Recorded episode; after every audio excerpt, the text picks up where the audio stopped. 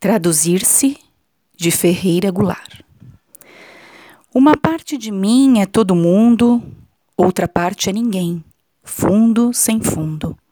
Uma parte de mim é multidão, outra parte estranheza e solidão.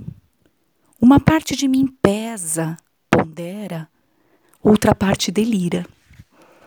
Uma parte de mim almoça e janta, outra parte se espanta. Uma parte de mim é permanente, outra parte se sabe de repente.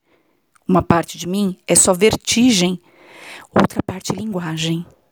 Traduzir uma parte na outra parte, que é uma questão de vida ou morte, será arte?